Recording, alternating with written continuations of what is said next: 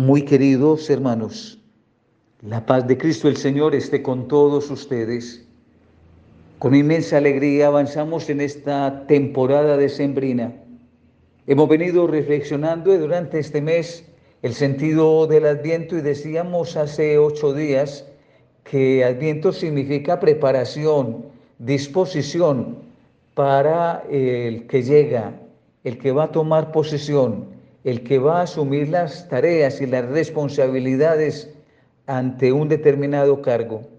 Y que Adviento era lo que eh, hacían entonces los que iban a llegar a regir, los reyes cuando llegaban a tomar posesión por primera vez a su territorio, asumir el poder.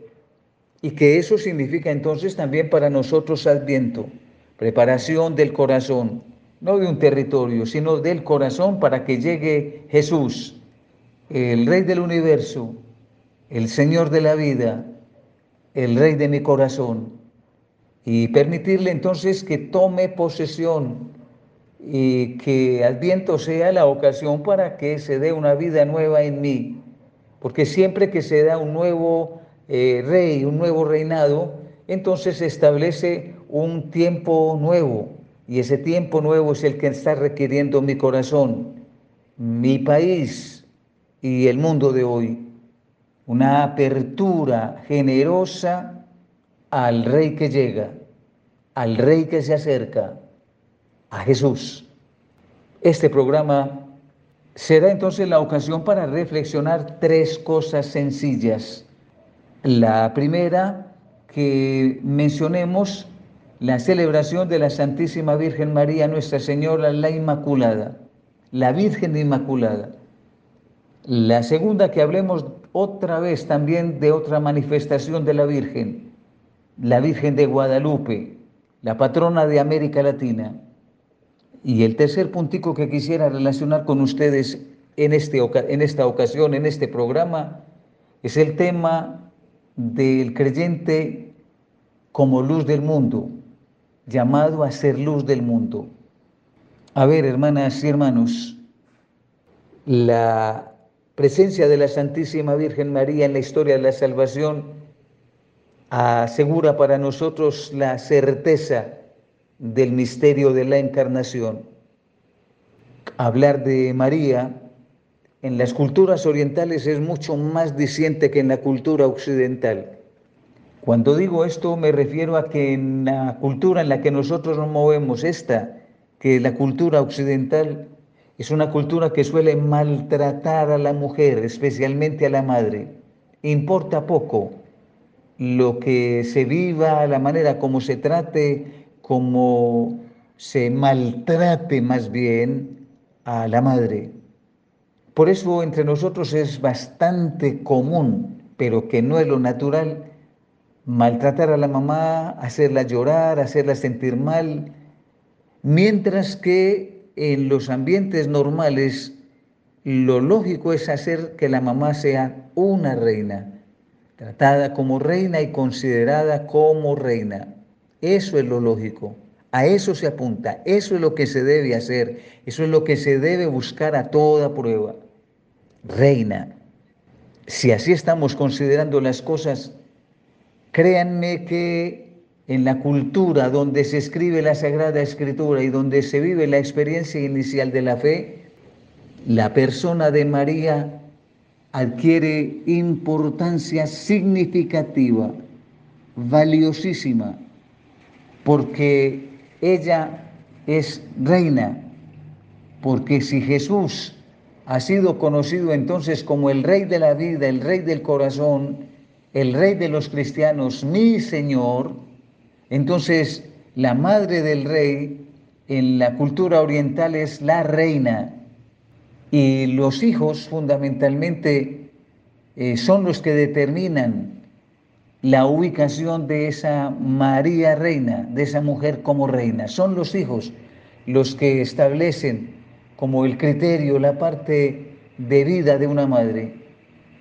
Si los hijos son buenos hijos y en efecto lo han de ser, cuarto mandamiento, entonces eso garantiza que la mamá como reina va a vivir bastante bien, debe vivir bastante bien y los hijos se ocuparán de garantizar eso, que la mamá sea muy bien tratada, muy bien considerada. Será una bendición y será una bendición para ellos si son buenos hijos y para ella tener buenos hijos. Lo contrario, el castigo será el sufrimiento y a una mujer que se haya mm, pues mostrado especialmente por su dureza, por la crudeza, por la falta de fidelidad, por no vivir plenamente la maternidad, le vendrá entonces a ella la desgracia. Y no solamente a ella, también a los hijos. Y el cuarto mandamiento, antes que darse como bendición, será más lo contrario será un choque radical y en vez de vivirse la plenitud, se vivirá más bien el choque contrario. En vez de bendición será maldición. Para evitar la maldición que no es propia de los creyentes y menos de la cultura oriental, entonces necesariamente se buscará un buen trato a la mamá, una buena consideración a la mamá para ganar la bendición del Señor asegurar la bendición, es decir, la vida como Dios quiere que tengamos una vida, una vida linda, una vida buena, una vida propia de los hijos de Dios. Bendición del Señor.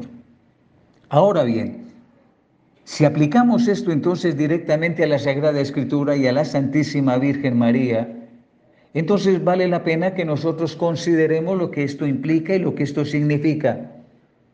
El más interesado en que María viva como reina, pues va a ser el mismo Hijo, Jesús. Y a quien más le va a interesar que nosotros la tengamos también como reina para gozar de las mismas bendiciones de hijos, pues es a Jesús que nos la entrega como madre. Si la madre va a estar preocupada por los hijos porque también ella se constituye en una bendición para la familia y para los suyos, también lo será María, con nosotros y por nosotros. Ella entonces se vuelve también una bendición para nosotros, para la humanidad, con tal de que nosotros gocemos de la bendición de Dios. María estará preocupada por nosotros, en cuanto que nosotros nos preocupemos también de ella. Es la vida de familia. Les he dicho ahora que desafortunadamente en la cultura en la que nos estamos moviendo hoy no se considera así la figura de la mamá, el papel de la madre en la casa, el papel de la madre en el hogar. Hoy las madres abandonan a los hijos, algo realmente absurdo, sin sentido, pero no solamente eso, que no solamente las madres abandonan a los hijos, sino que también hoy en nuestro territorio y con mucha frecuencia los hijos abandonan a las madres, no ven por ellas, las dejan en la penuria, el sufrimiento, en la angustia, en la tragedia. Y esto tampoco corresponde a la naturaleza. Esto va contra la naturaleza misma. Esto destruye el quehacer mismo de la vida humana se deshumaniza la cultura. Y esto es lo que estamos experimentando. Cuando no se vive en esta relación estrecha, cuando no se vive en esta comunión que estoy mencionando, viene entonces la maldición. Y creo que varias gente experimenta hoy no una plenitud de vida, no una felicidad en la existencia, sino todo lo contrario, una tragedia absoluta, un mal vivir, un malestar. Hoy es posible encontrar hijos chocados con la madre. Y es posible encontrar también madres chocadas con los hijos, que no se han vuelto a hablar, que se distancian para siempre, que se vuelven rivales, que se vuelven enemigos. En estas circunstancias y en estas realidades en que estoy hablando, hoy la Iglesia nos presenta a la Santísima Virgen María, a la Virgen Inmaculada, como Madre de bendición. Y es madre de bendición porque Dios la ha escogido para ser madre de Jesús. Ha prestado su vientre como niña para que naciera también en limpieza el Salvador del universo. La iglesia se engalana para celebrar la Virgen Inmaculada, la que no conoció pecado. Y si no conoció pecado es la nueva Eva, la que es diferente a la Eva que sí conoció el pecado. Y si por Eva vino el pecado y vino la muerte y vino el sufrimiento y la tragedia y vino la maldición, ahora por María, la nueva Eva, la que no conoce pecado, y eso significa la palabra inmaculada, la que no conoció pecado, la que fue fiel a la promesa divina, la que aceptó lo que Dios le pedía, esa María, esta joven, entonces se constituye para nosotros el motivo de bendición, causa de bendición.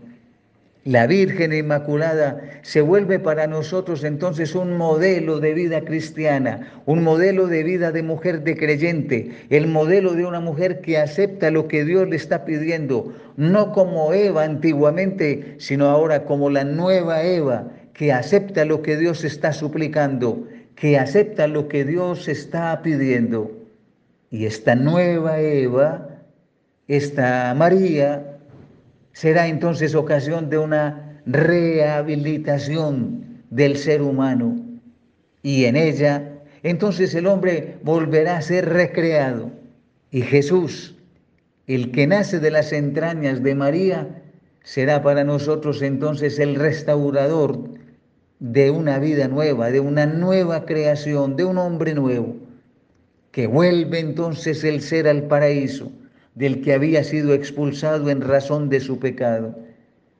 La iglesia celebra a la Santísima Virgen María, Nuestra Señora, la Inmaculada, en un ambiente de fiesta, porque se vuelve a recuperar y a restaurar en nosotros lo que por pecado habíamos perdido, la relación con Dios y la vida del paraíso. Ahora bien, Cuatro días después de la fiesta de la Inmaculada, la iglesia celebra a Nuestra Señora, la Virgen de Guadalupe, la patrona de América Latina, una de las manifestaciones marianas más sentidas, una indiecita, una mujer trigueña, así como la Inmaculada aparece también en México, a un indio, Juan Diego, para mostrarle todo el amor y toda la gracia que Dios sigue teniendo por nosotros. Y de modo entusiasmante revela cuánto va con nosotros, cómo camina Dios con nosotros. Y ella camina también en medio del pueblo, como madre amorosa y madre fervorosa. El pueblo canta, ven con nosotros a caminar, Santa María, ven y así se manifiesta y camina con nosotros y se vuelve india con los indios, negra con los negros y se vuelve blanca con los blancos, joven con los jóvenes, niña con los niños, madre con las madres. Tantas figuras que podemos encontrar de la Santísima Virgen María, que la Virgen del Carmen toda una señora, que la Virgen de Fátima una niña, que la Virgen de Guadalupe, una indígena, y así progresivamente, es que camina con nosotros.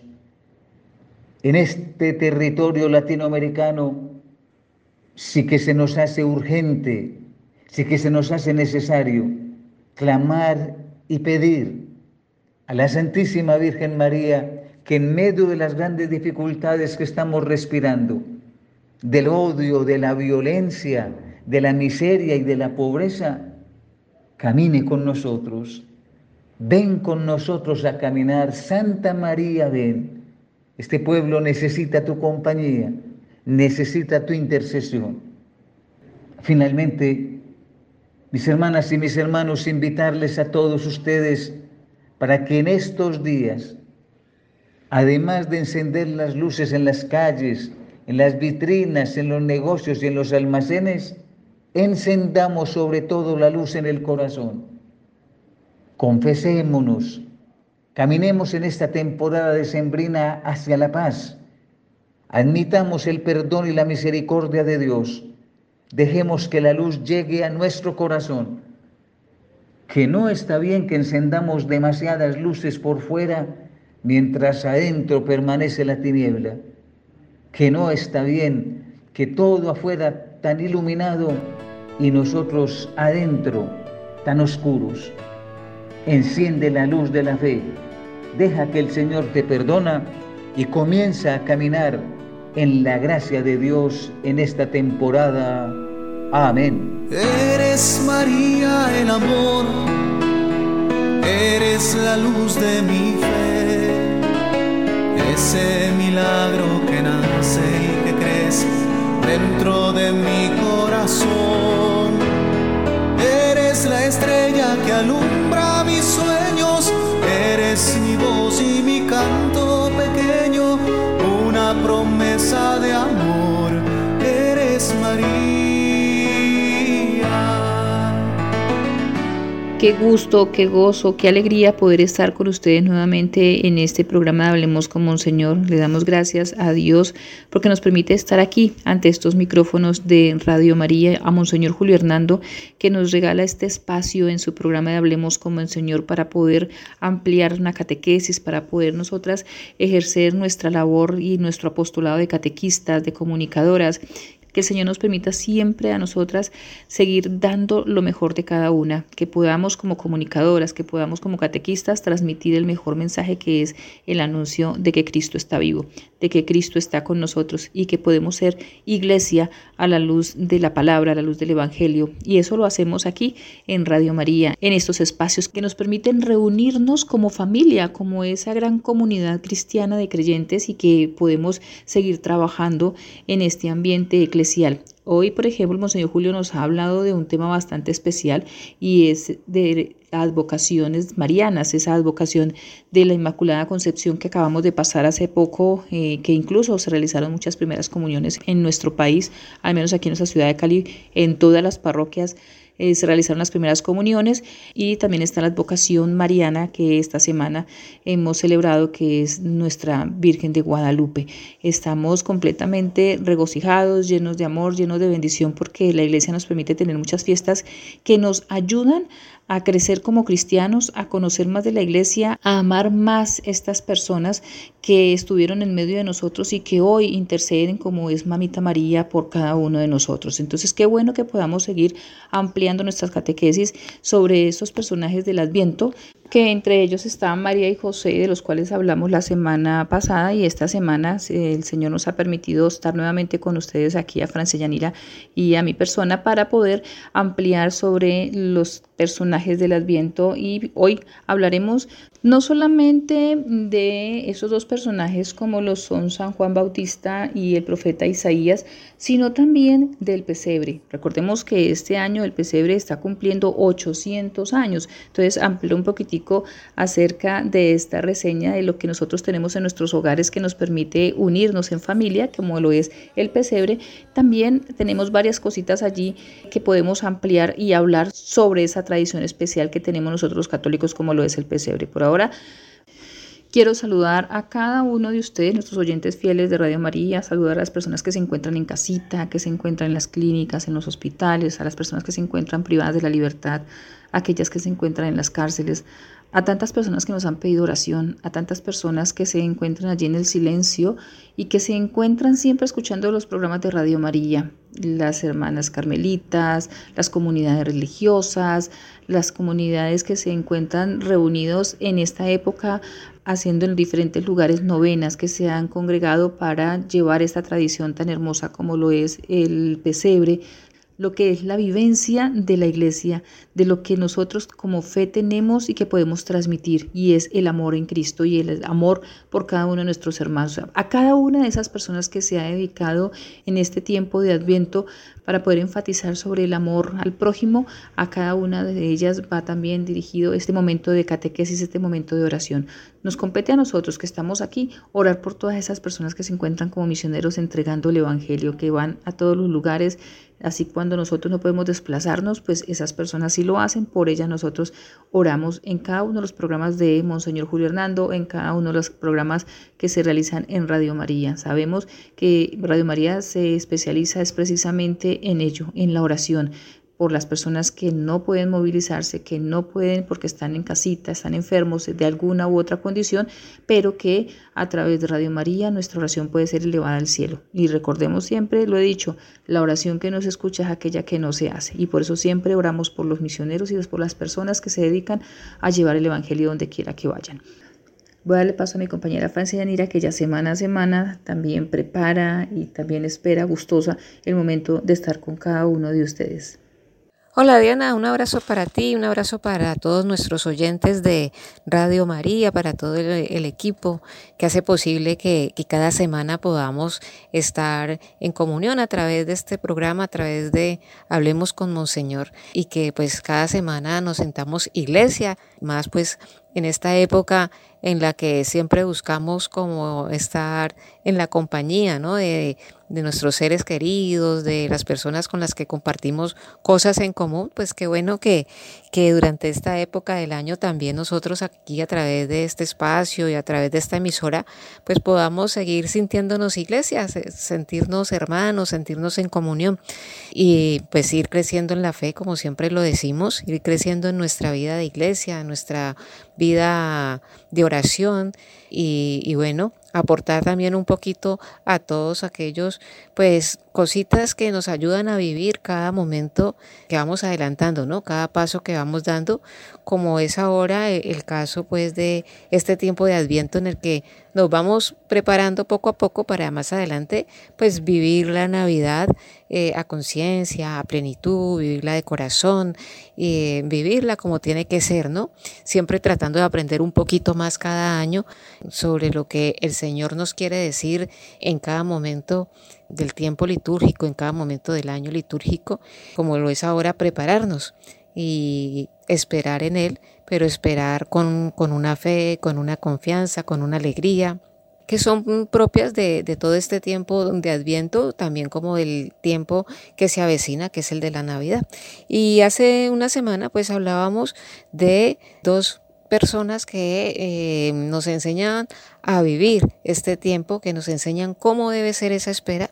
Hablábamos de la Santísima Virgen María y un poco de San José, pero hay otros personajes, otras personas que en su momento, por sus vivencias, por sus palabras, por sus actitudes, por sus experiencias con el Señor, también nos dan ejemplo, nos dan enseñanza de cómo debe ser esa espera que hacemos nosotros del Señor. Así es, Francia, es un tiempo en el que nosotros estamos preparándonos de una manera muy importante, buscando todo lo que nos une como iglesia a través de la fe, de la confianza, de la alegría, como tú lo dices, y todo esto con una finalidad y es poder vivir de una manera diferente, de una manera completamente llena de amor esa Navidad. Estamos próximos ya a este tiempo de Navidad, estamos en la segunda semana del tiempo de Adviento preparándonos de todas las maneras. Estamos buscando la reconciliación, estamos organizando nuestros hogares, estamos haciendo las oraciones de la corona de Adviento, estamos buscando la manera de que nuestra casa, es decir, nuestro corazón esté completamente limpio para que llegue allí el que tiene que llegar, el Creador, que llegue Jesús en nuestro corazón, que anide en Él, que no se nos vuelva una frase de cajón, sino que realmente lo podamos vivir con esa certeza y esa seguridad de que Él va a nacer en nosotros, en nuestro corazón, en nuestro hogar, en nuestra familia, en, en nuestro país, que podamos tener esos momentos de alegría donde cada persona Mire al Creador, voltee su mirada hacia el cielo y diga, hoy están haciendo el Salvador, hoy están haciendo alguien que dio la vida por mí. Son momentos especiales, son momentos de gozo, de alegría para muchos de nosotros y también para muchos de nosotros son momentos de tristeza porque en estas épocas hemos perdido seres queridos, en esta época hay situaciones que eh, impiden que podamos vivir la alegría y el gozo pleno, ¿no? Situaciones que son externas a nosotros de pronto o situaciones que de verdad estamos viviendo en nuestros hogares por la pérdida de un ser querido. El Señor da la fortaleza, el Señor da la fuerza, el Señor da el amor necesario para que podamos continuar. Ahí es donde tenemos nosotros que aferrarnos a ese amor infinito de Él, de que todo tiene una solución, de que todo tiene un porqué y un para qué, y de que nosotros, a la luz del Evangelio, a la luz de su palabra, a la luz de lo que es Él, nosotros podemos continuar en este camino, en este momento de gracia que el Señor nos ha permitido vivir y que podemos continuar con Él con Él, porque el que continúa con el Señor puede perseverar. El que se aleja del Señor se demora más en llegar al camino, pero llegará, porque el Señor en algún momento hará todo para que volvamos a encontrarnos con Él. Esa es la esperanza, ese es el amor, eso es lo que todos los creyentes vivimos. Esos momentos en los que nos perdemos, pero luego nos encontramos con el Señor porque Él sale a nuestro encuentro. Son los momentos en los que estamos en el camino correcto y que el Señor nos va llevando de la mano. Entonces, allí, cuando estamos con Él, nosotros siempre estamos agradecidos y felices y cuando estamos sin Él estamos en esa tristeza y en ese hondo dolor que no permite que veamos su presencia, pero llega siempre la luz. Entonces siempre busquemos esa luz y en este tiempo de Adviento la luz es Cristo. En este tiempo de Adviento la luz es ese niño que van a nacer y que van a nacer en donde? En un pesebre. Vamos a hablar esta catequesis del día de hoy sobre eh, dos personajes que nos hacen falta, que son muy importantes del Adviento, como son el profeta Isaías y San Juan Bautista. Recordemos que el profeta Isaías anunció de una manera muy contundente al Mesías que iba a venir, porque el profeta Isaías tuvo una visión en el año 740 que le permitió vivir esa llegada del Salvador. Entonces él anunció al Emanuel él se dedicó a decir, va a venir.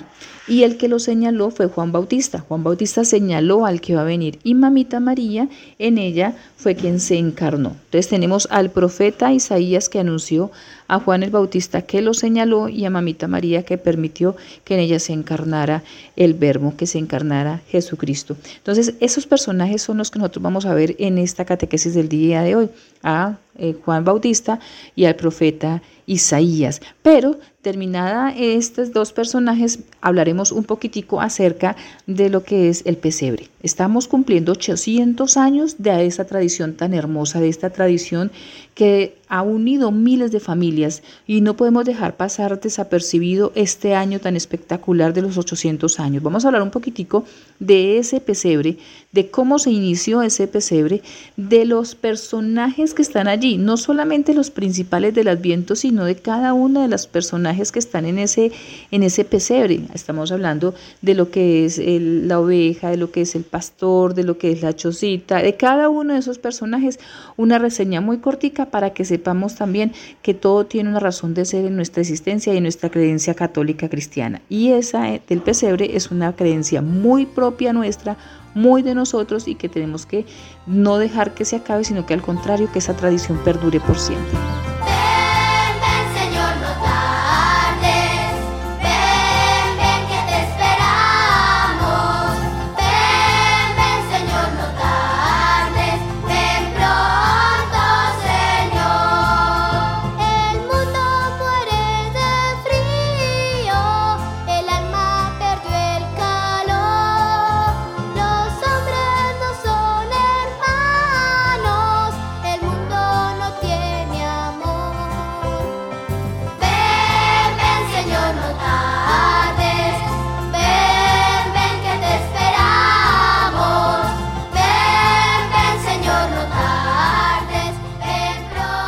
El profeta Isaías es uno de los cuatro profetas mayores del Antiguo Testamento, junto con Jeremías, Ezequiel y Daniel. La vida y la obra del profeta Isaías tienen lugar durante el siglo VIII a.C. y su ministerio profético eh, se desarrolla en el contexto del reino de Judá. Se dice que escribió por lo menos la primera parte del libro bíblico que lleva su nombre una de las hipótesis que se dan. Otra nos dice pues que es el autor de todo el libro. Sin embargo, pues como que la, primera hipótesis eh, mm, nos habla de una primera parte que alude como a la época más o menos de los años 740 antes de Cristo y ya una segunda entre los años 686 antes de Cristo, es decir, que hay como un aproximado de unos 15 años entre una primera parte y una segunda parte. Sin embargo, mm, lo importante aquí, más allá de mirar como digamos, estas hipótesis sobre eh, sus escritos y sobre la autoría o no, entre el la relación entre el personaje histórico y el libro, que contemplamos nosotros dentro de la Sagrada Escritura, pues más allá de eso, lo importante en este momento de Adviento es mirar por qué Isaías se nos convierte a nosotros como en un personaje que nos enseña sobre mm, la espera y la preparación a la llegada del Señor, ¿no? Entonces vemos cómo ambas partes del libro de Isaías nos muestran eh, una visión mesiánica nos dicen los, los exégetas y los estudiosos pues, de esto, que ambas partes del libro de Isaías están unidas por eso, ¿no? Porque se mantiene una visión mesiánica, porque se profetiza, se, se anuncia el nacimiento del Emanuel. En la primera parte, por ejemplo, se, se, encuentra como un eje central durante toda esta, esta primera parte del libro que mm, nos habla de eso, ¿no? Que nos anuncia ese nacimiento del Emanuel, que es el Dios con nosotros, ¿no? Ese Dios que se hace hombre y que habita entre nosotros. Y ya en una segunda parte eh, se nos presentan los cánticos del siervo que es seguidor perfecto de Dios, que con plena fe sufre para espiar los pecados de su pueblo y que es glorificado, ¿no? Entonces vemos cómo en ambas partes del libro él nos está dando como esa visión del Mesías, es, es decir, que durante todo el escrito hay como un eje conductor y vemos que es esa visión mesiánica, ¿no? Es decir, que hay como un hilo conductor de todo el escrito. Entonces, eh, para nosotros, los seguidores de Jesús, el libro de Isaías anuncia el nacimiento de Jesús, pero también anuncia el sacrificio y la gloria de Jesús. Y además se nos habla también de ese alcance universal de la salvación, por lo que se considera en algunas ocasiones a Isaías como el príncipe de los profetas. ¿sí? Isaías se nos dice que pudo haber muerto mártir, pero durante su vida Isaías enseñó la supremacía, la santidad y el carácter ético del mensaje de Dios. Entonces, bueno, encontramos en él a un personaje del Adviento porque nos habla de ese Jesús que viene a traernos la salvación, es decir, a ese Hijo de Dios que es el Mesías, pero también, además de anunciarnos y de profetizarnos su nacimiento, también nos anuncia y nos profetiza sobre su sacrificio ya, su muerte y también sobre la gloria de Jesús y sobre el alcance universal de la salvación, eh, nos está también profetizando que habíamos nosotros siempre en adelante de estar en continua preparación y en continua espera para una segunda llegada, que es lo que estamos haciendo en este momento, ¿no? Siempre continuamente preparándonos para esa segunda llegada de nuestro Señor. Por eso Isaías, pues, es uno de los personajes que se considera como eh, personaje clave dentro de esta época del año que estamos viviendo como lo es el Adviento. Una de las frases relevantes de Isaías que podemos destacar dentro del periodo de Adviento, la Virgen está encinta y da a luz un hijo y le pondrá por nombre Emanuel, que significa Dios con nosotros. Capítulo 7, 14, que nos dice más que claro que Isaías nos está hablando ahí de la Santísima Virgen María, que nos da a luz a Jesús y que le pone por nombre Emmanuel, que significa Dios con nosotros, que es lo que nosotros creemos firmemente de Jesús, que es Dios, que se hizo hombre y que habitó entre nosotros para traernos la salvación. Entonces vemos cómo Isaías nos profetiza muy claramente a Jesús como ese Hijo de Dios, como ese Dios que se hace hombre, como ese Jesús que viene a salvarnos, que viene a traernos esa salvación, que viene a renovar nuestra vida, que viene a guiarnos, que procede del Espíritu de Dios, pero también de una Virgen. Entonces mm, vemos muy claramente cómo toda esa profecía de Isaías pues se concretiza en Jesús. Y, bueno, nos habla incluso también y nos profetiza sobre otro profeta del cual podemos también hoy hablar un poco, como lo es San Juan Bautista, ¿no? que también nos ha anunciado a ese que, que viene detrás de él, pero que es mucho más que él.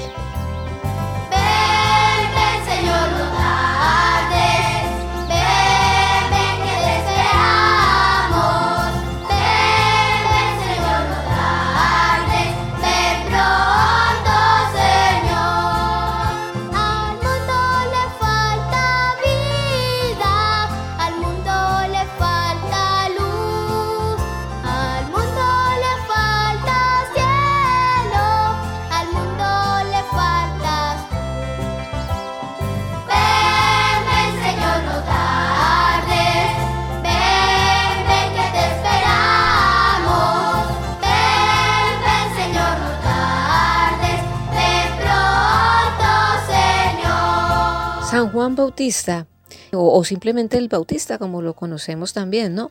Que fue un predicador, podríamos decir, ambulante, ¿no?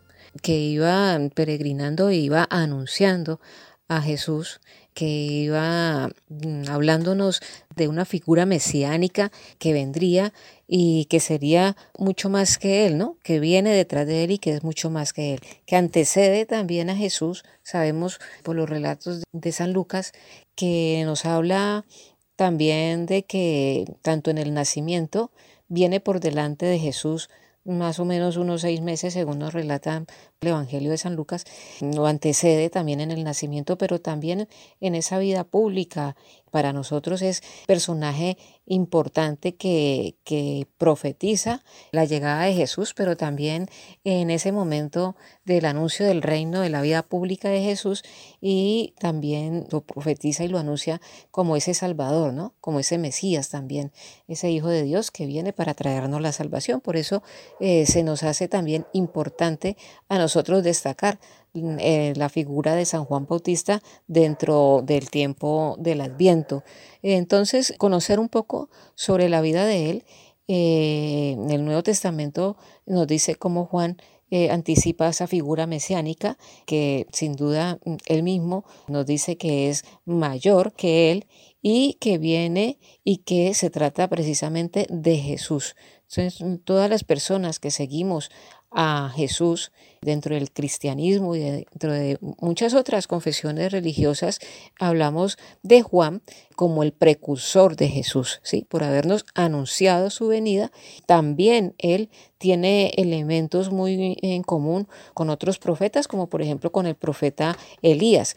Y él mismo, San Juan Bautista, es incluso profetizado por el mismo profeta Isaías, ¿no? que, que nos había ya anunciado como alguien clamaría desde el desierto y encontramos que ese que clama desde el desierto es precisamente Juan el Bautista. Según cada evangelista podríamos encontrar algunos datos sobre Juan el Bautista importantes y relevantes, pero por ejemplo vamos a fijarnos cómo San Marcos, para él la llegada de Juan Bautista implica el cumplimiento de una profecía de Isaías. Las palabras eh, citadas son en su conjunto de frases de, eh, del segundo de Isaías y las palabras citadas son las siguientes.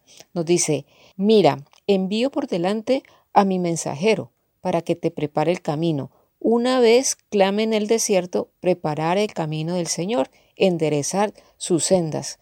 Mateo y Lucas nos omiten la primera parte de la cita, pero esta cita completa la encontramos, por ejemplo, en el Evangelio de San Marcos. Entonces vemos cómo allí, cuando ellos citan el libro de Isaías, nos lo dicen así, que Isaías lo había profetizado ya al mismo Juan Bautista diciéndonos que era esa voz que clamaría en el desierto para que ese pueblo preparara el camino del Señor, para que enderezara sus sendas, porque sabemos que Juan Bautista pues nos predica mucho sobre el bautismo, sobre el arrepentirse, sobre el cambiar, sobre la conversión. Entonces, como eh, Isaías ya había anunciado incluso que existiría esta figura dentro de todo el contexto en el que se iba pues a desarrollar también la vida de Jesús. Lo encontramos en momentos clave de la vida de Jesús, ¿no? También como el encuentro entre la Santísima Virgen María y su prima Isabel cuando las dos están en estado y están Juan el Bautista y Jesús en el vientre de cada una de sus madres. También los encontramos eh, nuevamente eh, en el bautismo de Jesús. Entonces vemos cómo este Juan el Bautista se nos convierte también en una forma de esperar a Jesús. ¿Cuál es esa forma que nos propone Juan el Bautista? Pues ese de preparar el camino para que llegue el Señor a nuestras vidas. Entonces, del de arrepentirnos, del de cambiar nuestras actitudes, del de pedir ese perdón por nuestros pecados, del de la conversión, nos muestra todo esto como la forma de estar preparados ante la llegada del Señor. El sentido de San Juan en el Adviento es más para que meditemos y preparemos su venida escatológica, es decir, ya lo decíamos desde hace ocho días, hace una semana, que no solamente nos debemos preparar en esta época para el nacimiento del niño Jesús en el pesebre de Belén, sino que nos hace referencia también a que continuamente, constantemente nosotros tenemos que prepararnos para esa segunda venida de Él. Entonces nos hace referencia también a que en su momento fue figura clave en la vida terrena de Jesús, fue, digamos, la figura que preparó y allanó el camino para que llegara el Señor con su anuncio, pero también hoy en día es figura clave que nos invita a que meditemos y estemos preparados para su segunda venida.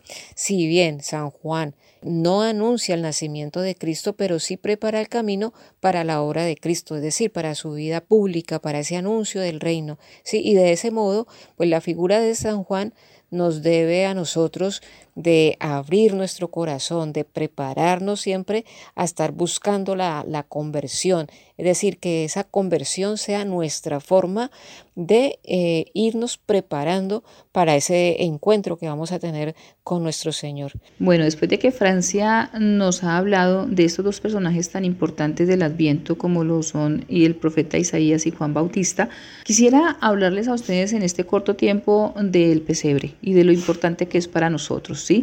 El pesebre es una costumbre completamente navideña que nos representa el momento del nacimiento de Jesús y que en ese eh, momento del nacimiento de Jesús, el que comenzó a vivir esa tradición, el que comenzó a darle forma a esa tradición fue San Francisco de Asís. La idea se originó por inspiración de él cuando venía de un viaje que había tenido en Tierra Santa y se encontraba predicando él en una campiña de Rieta, Italia. Se dice que en ese diciembre del año 1223 el invierno sorprendió al humilde predicador, es decir, a San Francisco, que vestía unas ropas muy gastadas y por lo que se refugió en esta ermita de Grecio.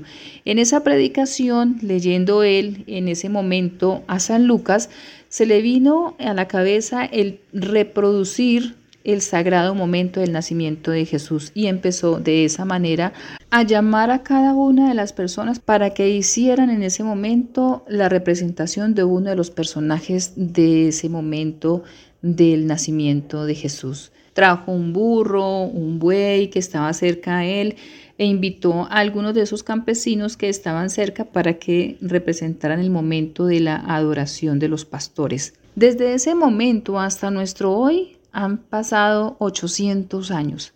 Este año se están cumpliendo 800 años de la representación de ese momento tan especial de San Francisco de Asís. El pesebre es una tradición netamente católica y es de carácter familiar, donde en torno a la llegada del nacimiento todos nos preparamos rezando la novena, haciendo natillas, haciendo buñuelos. Es una hermosa idea que comenzó a ser practicada por los católicos de Italia, luego se extendió por España, llevada por Carlos III y posteriormente se extendió por Europa. Hacia finales del siglo XV, los actores que protagonizaban la Natividad comenzaron a ser sustituidos por figuras de barro. Ya durante el siglo XV y XVI, los frailes franciscanos trajeron la costumbre a América, volviéndose una actividad obligada durante la Navidad en las comunidades cristianas. A partir de ese momento, la Iglesia Católica promovió en los templos, hogares y sitios públicos la representación del nacimiento del niño Jesús a fin de que naciera el interés por las fiestas navideñas como una exaltación a Cristo. Fiesta que hasta el día de hoy muchos, muchos, muchísimos de los católicos realizamos este momento específico del nacimiento, del Belén, como dicen en España. Este nacimiento que tenemos nosotros del pesebre, lo tenemos incluso en muchos países porque los colombianos, las personas que tienen esa tradición, los católicos, la han llevado a lugares donde, donde quiera que se encuentren. Es una tradición que va en el corazón.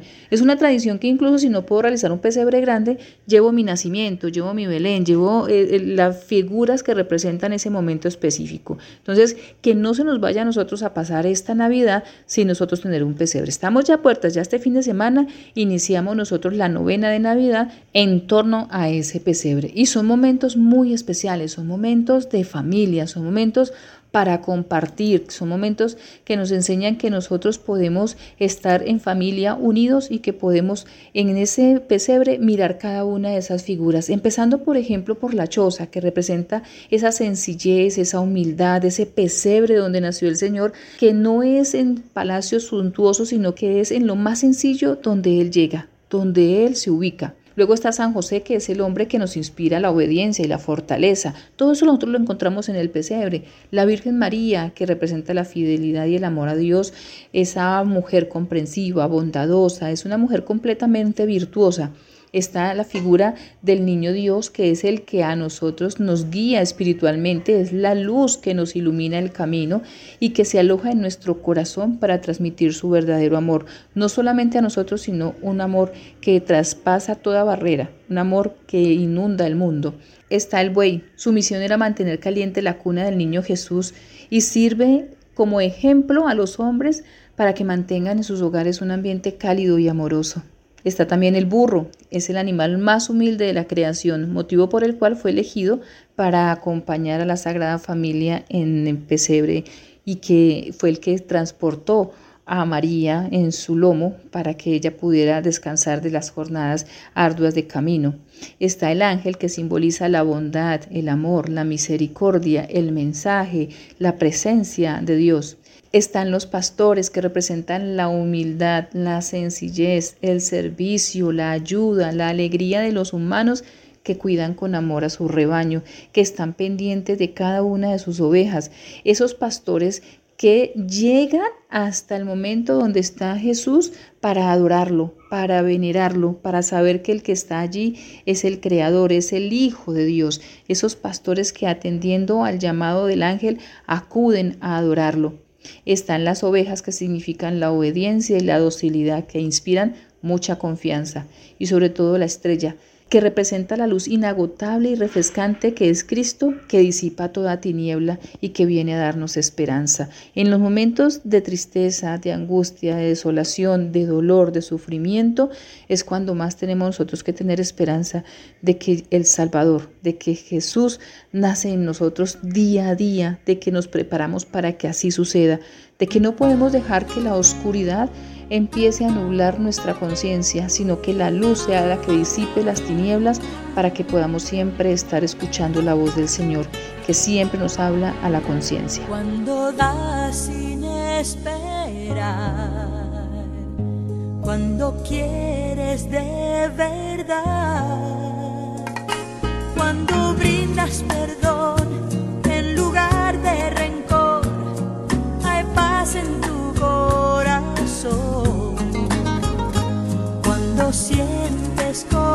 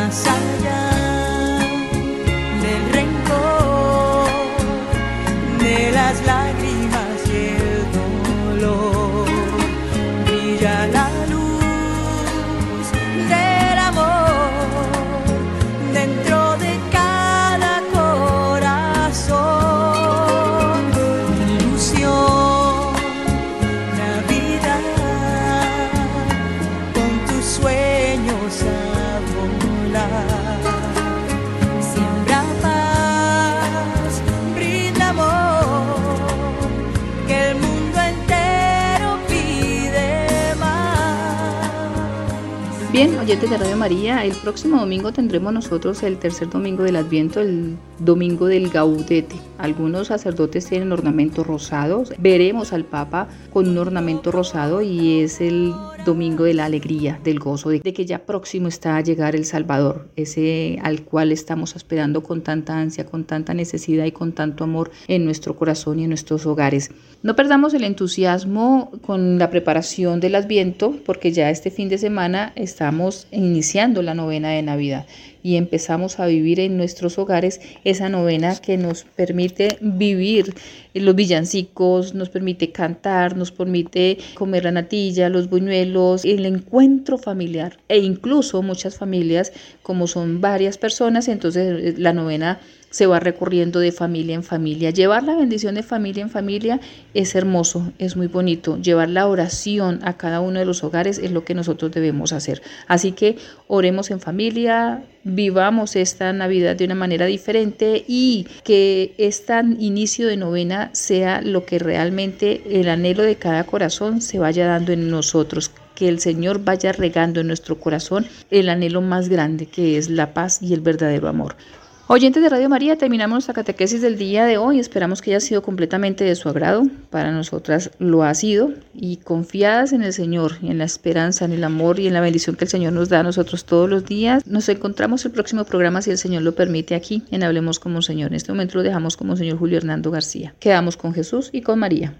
Queridos hermanos, al agradecer su amable sintonía, le pido a Dios y especialmente a la Santísima Virgen María, Nuestra Señora, la Virgen de Guadalupe y a la Virgen Inmaculada, les conceda gracia y paz, les proteja y les acompañe, que interceda por ustedes y por las familias y que nos dé la gracia de encontrarnos la próxima semana aquí mismo. Amén.